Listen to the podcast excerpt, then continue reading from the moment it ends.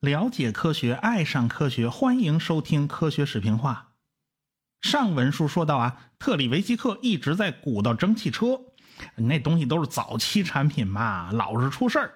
他不是撞墙了，就是把人家房子点着了，反正是不太招人喜欢。大家都觉得这小子就是一个麻烦制造者。正在这时候，他造的一台蒸汽机出事儿了，炸了。是格林威治的一台抽水用蒸汽机发生了爆炸，当场炸死了四个人。尽管啊，特里维希克声称这不是他设计的问题啊，不是他的问题，是操作不当造成的。但是大家都不信呐，反正各方面舆论对特里维希克是非常不利的。这个特里维希克一时半会儿是翻不过身来，要钱没钱，事业上遭到打击，他和表弟俩人啊，要想维持下去啊，恐怕都很难呢。他们只能。帮人家保养维修蒸汽机啊，赚点维修费用啊，手艺他那是没问题的呀。蒸汽机爆炸事故发生在一八零三年，就在这一年呢，特里维希克还是赚了一点小钱的，不多，因为他的专利呢卖出去一份去年呐，有个钢铁厂老板买了一台高压蒸汽机，这个高压蒸汽机是用来打铁的，说白就带动一大锤子，梆梆来回砸，哎。这说明这东西是个固定式蒸汽机，打铁嘛，当然它不能动啊。这个工厂的老板叫汉弗莱，这个老板有一次心血来潮啊，他跟另外一个工厂的老板叫克劳谢，俩人打赌，他打赌啊，这蒸汽机能拉着十吨重的铁块跑上十几公里，对方当然就死活不信呢。这俩打赌的钱还不少，打赌五百个金币啊！这金币很贵的，当时一块金币是一英镑一先令呢，这不少钱呢。所以这两个人就开始打赌。要说这个汉弗莱他胸有成竹啊，啊，这事儿他干过。那当然了，他先前就琢磨过这事儿了，他就把那打铁那台蒸汽机啊，从特里维西克那儿订购那台，他给拆下来了，找特里维希克啊。还有他自己厂里的工人一起把这机器啊装上轮子啊，这装轮子不就成火车了吗？哎，反正有特里维希克在那调整嘛。当地为了拉各种矿石啊，早早就建好了各种铁路了。过去嘛都是用马来拉货车呀，今天咱用火车头试试看。呃，你别说，还真行。人家火车头专利是特里维希克的嘛，你不给钱，人家不让用。所以汉弗莱就给了一笔小钱，算是买下了这个专利。所以呢，特里维希克那年他拿了点小钱，但是这点小钱维生大概是够用了，干别的什么都不够。到一八零四年，这个汉弗莱就把这个克劳谢给找来了，俩人打赌不能说话不算呐。哎，而且政府官员也来了，检查这个蒸汽机呀是不是安全，人家政府部门也要派员来看的呀。万一你这蒸汽机，好家伙，半道又炸了，那不是闹着玩的啊！所以，特里维希克操纵着改装好的这个火车头就上路了，带着十吨重的铁块，外带一辆五节的客车车厢啊，对，就是那种敞篷的铁道上运客的那种。哎，里边坐了七十位乘客，都是来凑热闹的啊！当然还得拉上半车煤球啊，他们就上路了。铁路沿线呢，全是来看热闹的观众啊！大家倒是要看看这东西能不能拉动十吨重的铁块，因为以前这个铁路从来也没承载过这么大的重量。那个时候，矿山都是有自己的铁路系统的，最长的铁路已经都几十里地了。他们走的这条线路是从潘尼达伦到阿伯西南，距离是多少呢？是九点七五英里，大概也就是十五公里的样子。火车头喷烟吐火，拉着沉重的货物走得稳稳当当，以每小时二点四英里的速度走完了全程。换成公制呢，大约就是一个小时走四公里。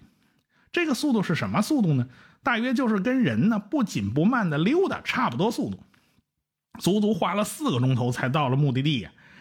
呃这回特里维希克倒是比较老实，他没喊风驰电掣啊。这特里维希克他自己也不好意思，你就这速度啊，你就这一小时四公里这速度啊，你跟那轮椅飙车你都不赚便宜。但是这仍然是有划时代意义的，因为这是第一列用蒸汽机驱动的列车，所以火车就此诞生了。但是这一次打赌啊，也验证了火车头是可以在光滑的铁轨上行动的。先前有人担心呢。这个火车是没有办法在光滑的铁轨上运动的，必须在有齿的那种铁轨上才行。这车轮得做成齿轮啊，那才够行。现在看来不需要这么做，摩擦力是足够的。那么这个特里维希克成功啦，他是不是可以就此发大财呢？这个汉弗莱老板打赌赢的钱是不是可以分他点啊？是吧？你好歹啊，你就算不分，你也可以投资嘛。你就像。博尔顿和瓦特那种组合，人家是黄金搭档啊！那这是商人和发明家一块去赚钱。答案是，嘿嘿，这个特里维希克根本就没发财。特里维希克这一次里里外外是白忙活一场，他不倒赔钱就算谢天谢地了。为啥呢？汉弗莱老板固然赢了五百金币，看上去好像不老少，但是他还一肚子气呢。他为什么赢了钱还一肚子气呢？因为他的这条货运铁路啊，就废的差不多了。这条铁路根本就不是为了蒸汽机车设计的，哎，这个重量啊是根本扛不住。特里维希特的火车头有五吨重，外带十吨铁块啊，外带还七十来号乘客，这是多大重量？整条铁路的枕木已经被压的全部压坏了，嗯，枕木不够结实，好多都已经压碎了，而且不少铁轨已经断裂。那时候的铁轨都是铸铁的，铸铁这个东西是很脆的，啊，你现在在网络视频里看到，有时候那个硬气功表演，拿根铁条当当一敲，拿吸铁石吸，啊，这是铁的啊，你没看，没没没错，这就是铁的，然后拿那铁条就往自己脑袋上拍，啪嚓一下，铁条断了，脑袋没事哎，对，这铁条就是铸铁的，铸铁很脆，你针砸一下它会断。哎，训练一段时间，哎，你就练硬气功是能练出来的。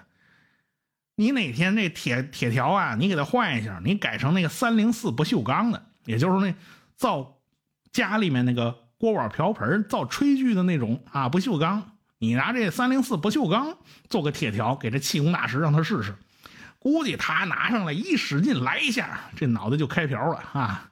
扯远了，咱们返回来说铁路。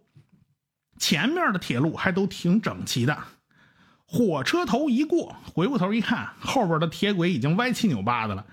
这哪是火车头啊？这是一拉链儿！这是，这特里维希克就是最后空忙活一场，啥也没有啊。我们研读工业史，我们就会发现这个有趣的现象，那就是先驱者往往成为先烈。蒸汽机不是瓦特发明的，但是我们总记住了瓦特。灯泡不是爱迪生发明的，我们总记住了爱迪生，为什么呢？就是因为工业时代，它是需要相互协作的。一个技术它不可能孤零零的突然冒出来，一个技术能够被大规模的采用，一定是上下游这些关系都已经梳理通顺了。哎，所以那些关键节点呢就会备受瞩目。比如说，瓦特就是连接了蒸汽与工厂的机械化大生产的那个人。爱迪生就是连接了电与家庭的那个人，火车也是一样啊。你需要高效率的蒸汽机，火车才能上路啊。可是对铁路它是有要求的，生铁的轨道是根本承受不住火车的重量，必须改用熟铁，甚至改用钢才行。不仅仅铁路要配套，那你还有车站呢，里里外外这一大堆东西都是个系统工程啊。这个特里维希克是始终只关心一头，其他的不管不顾，所以他是成不了事儿的。火车头在完成这次比赛以后就拆了啊，这蒸汽机被拆下来，继续装回原处，就变成了一台固定蒸汽机啊，继续打铁。特里维希克呢，这一辈子走的都不太顺。一八零八年，他搞了个小火车啊，这你不是铁轨竟会压碎了吗？我自己建个铁轨行不行啊？他自己又没钱，他能建多大铁轨呢？这特里维希克怎么怎么干的呢？他在伦敦城里开游艺场啊，就跟马戏团学的，拿布围个圈一般人不让看见啊。您这买票进去，进去以后呢，哎，就里面看一个蒸汽小火车带您环游世界了，然后中间放个地图，然后一小火车在那个直径大概二十来米的轨道上转圈你掏俩钱啊，可以坐上去玩玩，这个新鲜啊，小火车带你兜两圈你这样你能赚几个钱呢？所以一个划时代的发明啊，被他变成了一个杂耍的大玩具了。一八一零年，特里维西克还跟人合伙开挖泰晤士河的地下隧道。你说这个当时以当时的技术，你怎么可能可能挖得出来？那肯定出工程事故嘛，什么漏水啊，什么乱七八糟的这种事儿出了一大堆，他欠了一屁股债，总破产，不得已跑到南美去闯世界。南美啊，很多地方是高原，瓦特的那个蒸汽机就不行了，因为它是靠大气压的，就跟人有高原反应一样一样的。瓦特的蒸汽机呢，也是依赖于大气压力工作的，这时候就体现出特里维西克高压蒸汽机的优势了。所以，一八一六年他就去了南美。然后，哎，自己攒了点钱，开始投资银矿开采。按理说，你是不是能翻身呢？是不是能时来运转呢？这人要倒霉，喝凉水都塞牙。他正好碰上南美闹革命，他被玻利瓦尔的军队给抓了，这银矿还被没收了，他啥也没了。不得已，在南美的丛林里边溜达了十年。就在这十年里头，你你又不回家，你又没事干。他妻子就跟他闹离婚，带着孩子就走了，而且呢，他们家在康沃尔郡的房子也给带走了，就是说这个产权已经不归你了，你现在净身出户，所以呢，他就是光棍一根，腿肚子上贴灶爷，人走加班呢。就在这个时候，他在南美丛林里头就碰上了一个救星，此人是他的粉丝啊，疯狂的崇拜特里维西克。这个年轻人叫罗伯特·斯蒂芬逊，哎，你听这名字是不是有点耳熟啊？好像课本上有过斯蒂芬逊这个名字。不过呢，课本上写的那个斯蒂芬逊呢，这不是他，是他爹。他爹叫乔治·斯蒂芬逊。真正让火车改变世界的这个伟大的人物，就这父子俩。这个罗伯特呢，他资助了特里维西克五十英镑。让他买船票回英国，您赶紧回家吧，你就别在南美丛林里头瞎逛了。回到了英国以后，特里维西克依然是穷困潦倒。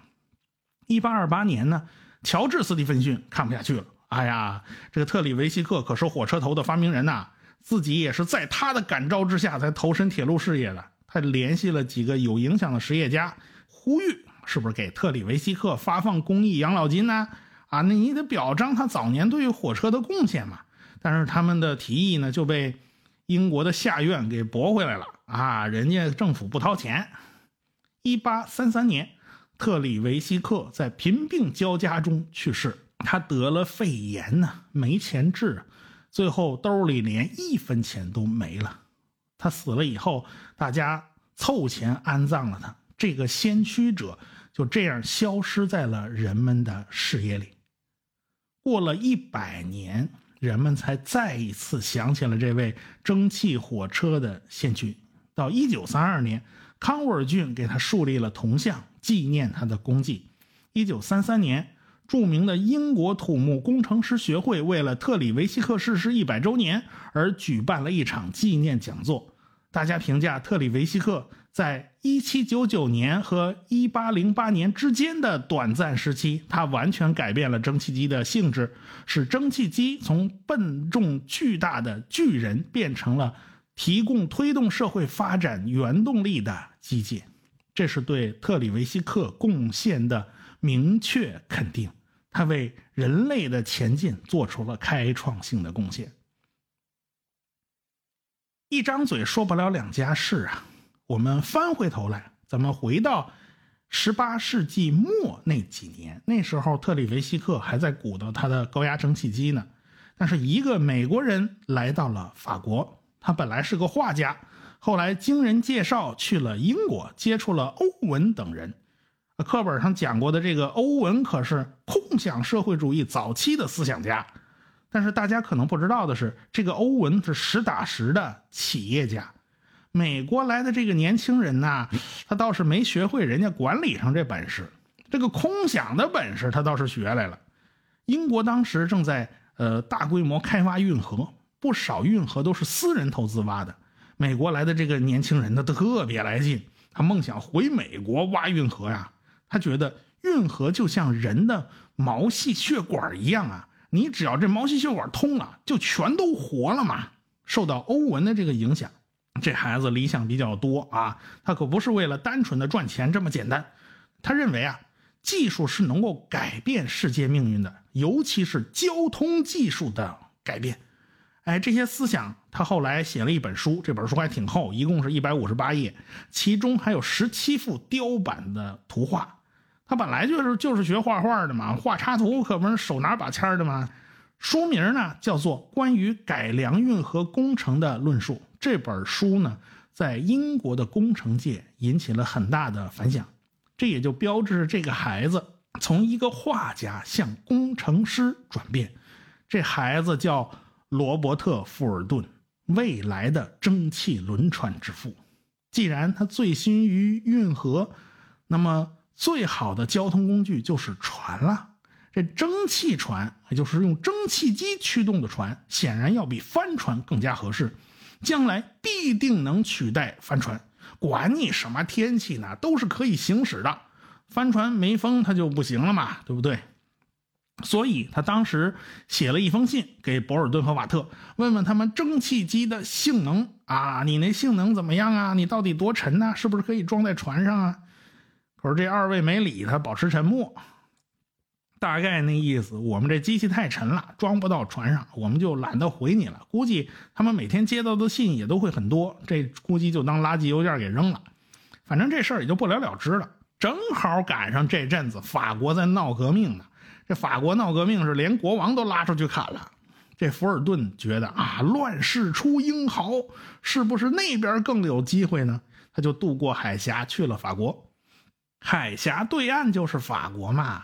哪知道富尔顿去了不久啊，这两国关系闹紧张了，啊，这这不但紧张了，他还把海峡给封锁了，然后他就回不了英国了，他只好在法国老老实实待着，就安心的学习啊，数学呀、机械啊这些。反正法国那时候科学水平很高啊，啊，这理论水平都是很好的。你到了这么好的地方，你不好好学习吗？对吧？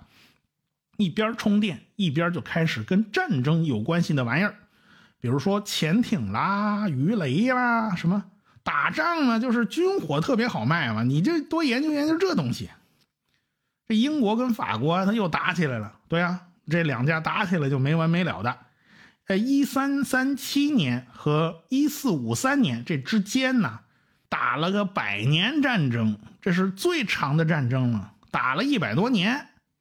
这不最近呢，这是打了七年战争，刚打完。这七年战争打得很惨呐，法国人输了嘛。一七九三年，路易十六不是被拉出去砍了吗？各国国王啊，难免兔死狐悲。包括什么西班牙帝国的皇帝陛下啦，什么神圣罗马帝国的皇帝啦，大英帝国国王啊，普鲁士国王啊，萨丁王国的国王啊等等，一大群君主顿时就觉得自己宝座不稳当，他们叫联合组成反法同盟，跟法国人敌对。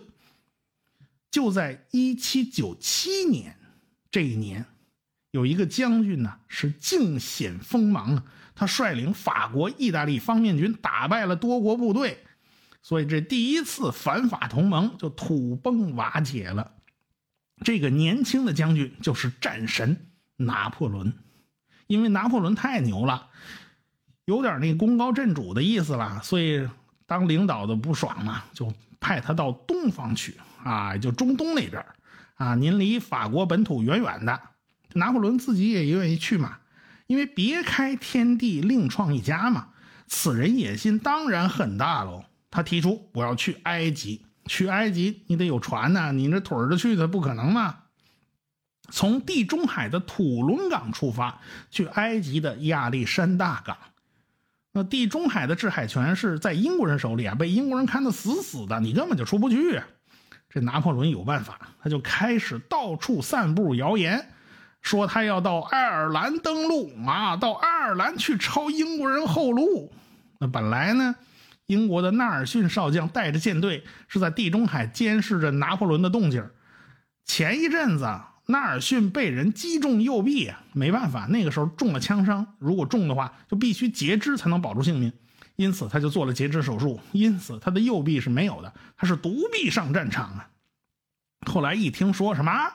拿破仑要去爱尔兰，他不着急，他领导的领导都着急啊！这领导就把这纳尔逊调到直布罗陀啊，你就在这堵口，千万别让拿破仑溜出来。哪知道这拿破仑玩了个声东击西呀！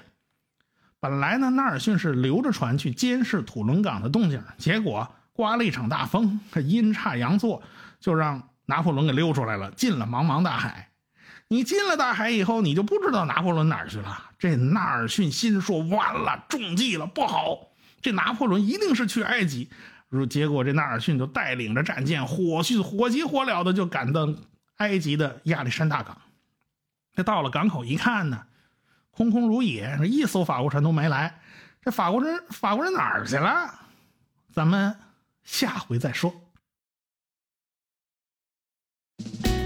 我是刘敬正，我是汪杰，我是吴英明，我是王木头，我是旭东，我是卓老板。我们是科学声音。